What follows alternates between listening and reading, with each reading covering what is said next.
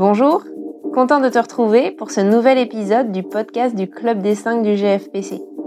Je suis Marie Mayenga. Dans mon premier épisode, j'avais pu te parler de mon parcours et de mon expérience, et aujourd'hui je vais expliquer mon sujet de recherche qui porte sur les cancers bronchiques non à petites cellules présentant une anomalie de MET. Le principe du programme de formation du GFPC, c'est de travailler sur un sujet en amont du congrès américain de l'ASCO, en faisant une revue de la littérature existante, et après on a la chance d'aller au congrès à Chicago pour assister aux présentations et d'implémenter notre sujet avec les nouveautés qui sont présentées pour en faire une présentation vidéo synthétique. La première question, c'était donc le choix du sujet.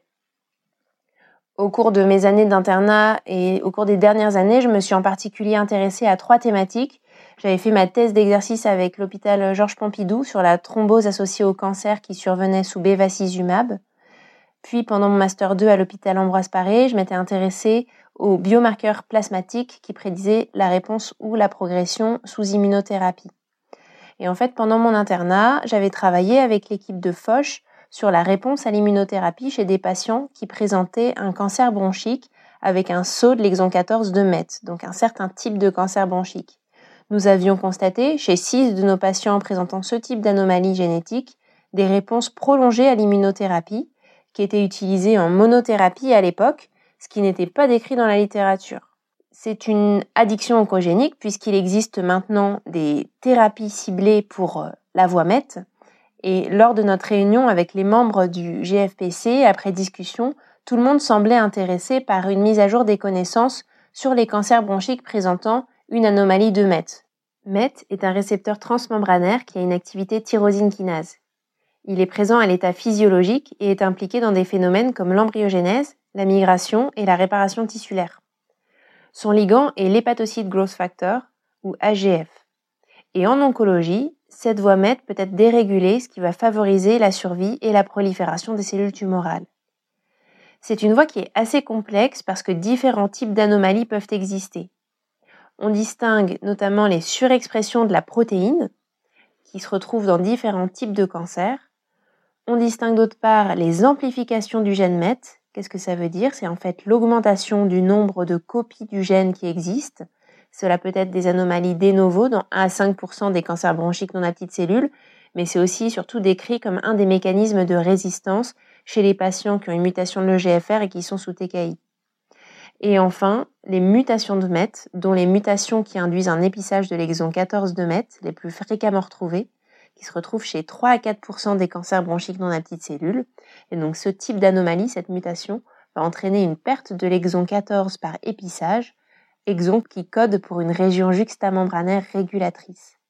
Ces anomalies entraînent une dérégulation de la voie et une augmentation des signaux de survie et de prolifération qui sont favorables à la croissance tumorale. Il est particulièrement intéressant de mettre en évidence ces anomalies de MET puisque ces dernières années, on a vu se développer des inhibiteurs de la voie. Cette addiction oncogénique est relativement rare, connue depuis peu de temps et beaucoup de questions se posent. Tout d'abord, comment détecter les anomalies de MET en pratique clinique? Comme on l'a vu, ce sont des anomalies que l'on ne veut pas méconnaître puisqu'il existe des traitements ciblés, donc on a besoin de pouvoir les détecter de façon efficace et en pratique clinique. D'autre part, ce sont des anomalies qui sont hétérogènes, avec différents types d'anomalies qui n'ont d'ailleurs pas la même valeur prédictive de réponse au traitement. Ces anomalies peuvent être associées entre elles ou non, et par exemple, euh, une étude a retrouvé que ce n'est pas parce que l'on retrouve un haut niveau de surexpression de MET en immunohistochimie que euh, cela est prédictif d'une mutation avec un saut de l'exon 14. On a la possibilité, pour mettre en évidence des anomalies de MET, soit de regarder au niveau de l'expression de la protéine en immunohistochimie, soit de se pencher sur le nombre de copies euh, dans l'ADN par méthode FISH, ou encore de se pencher sur la séquence d'ADN et séquencer l'ADN par NGS et rechercher des mutations qui entraînent un saut de l'exon 14. Et enfin, on peut s'intéresser à l'ARN lui-même par séquençage de l'ARN. La question est donc, quelle stratégie diagnostique adopter pour quel patient? De cela découle une deuxième question, qui est celle de mieux caractériser la population de patients avec des anomalies de MET. Pour d'autres addictions oncogéniques, comme les EGFR, les ALK, on a des profils un peu plus euh, caractéristiques de patients. Pour ce qui est de MET, on aimerait mieux caractériser cette population. Il ne semble pas y avoir de prédominance masculine ou féminine nette, le statut tabagique est discuté, et par contre, il semblerait que cette anomalie survient chez une population plus âgée. Une étude récente s'est d'ailleurs intéressée à l'âge et au spectre des altérations génétiques en fonction de l'âge pour des adénocarcinomes bronchiques et a retrouvé qu'effectivement, à la fois les amplifications de MET et les mutations de l'exon 14 étaient plus représentées chez les patients de plus de 70 ans par rapport aux moins de 50 ans.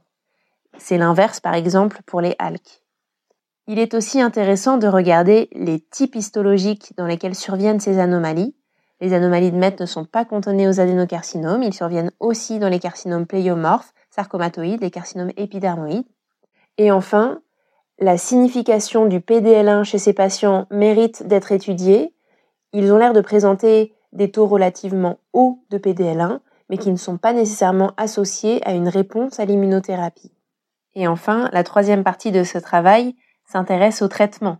D'une part, il est intéressant de savoir ce qui est fait actuellement chez les patients qui présentent une altération de MET et quelles sont leurs réponses aux thérapies de première ligne, notamment maintenant qu'on a la combinaison de chimiothérapie et d'immunothérapie, plus ou moins en fonction du niveau de PDL1. Et puis ensuite, bien sûr, tous les traitements développés anti-MET qui ciblent la voie MET avec différentes stratégies thérapeutiques qui ont été développés, des anticorps qui ciblaient l'AGF, qui ciblaient MET, et puis des inhibiteurs de tyrosine kinase, avec actuellement trois traitements qui sont utilisés dans le traitement des MET exon 14, le crisotinib, le capmatinib et le tepotinib, et d'autres molécules qui sont en développement.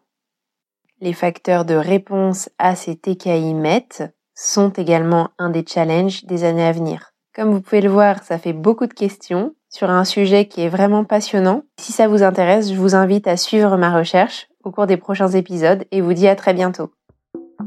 Le Club des 5 est un podcast créé par le groupe français de pneumocancérologie. Chaque semaine, retrouvez nos 5 jeunes pneumocancérologues dans leur quotidien de professionnels de santé. Le Club des 5 est une production de l'agence Intuiti, disponible sur toutes les plateformes d'écoute.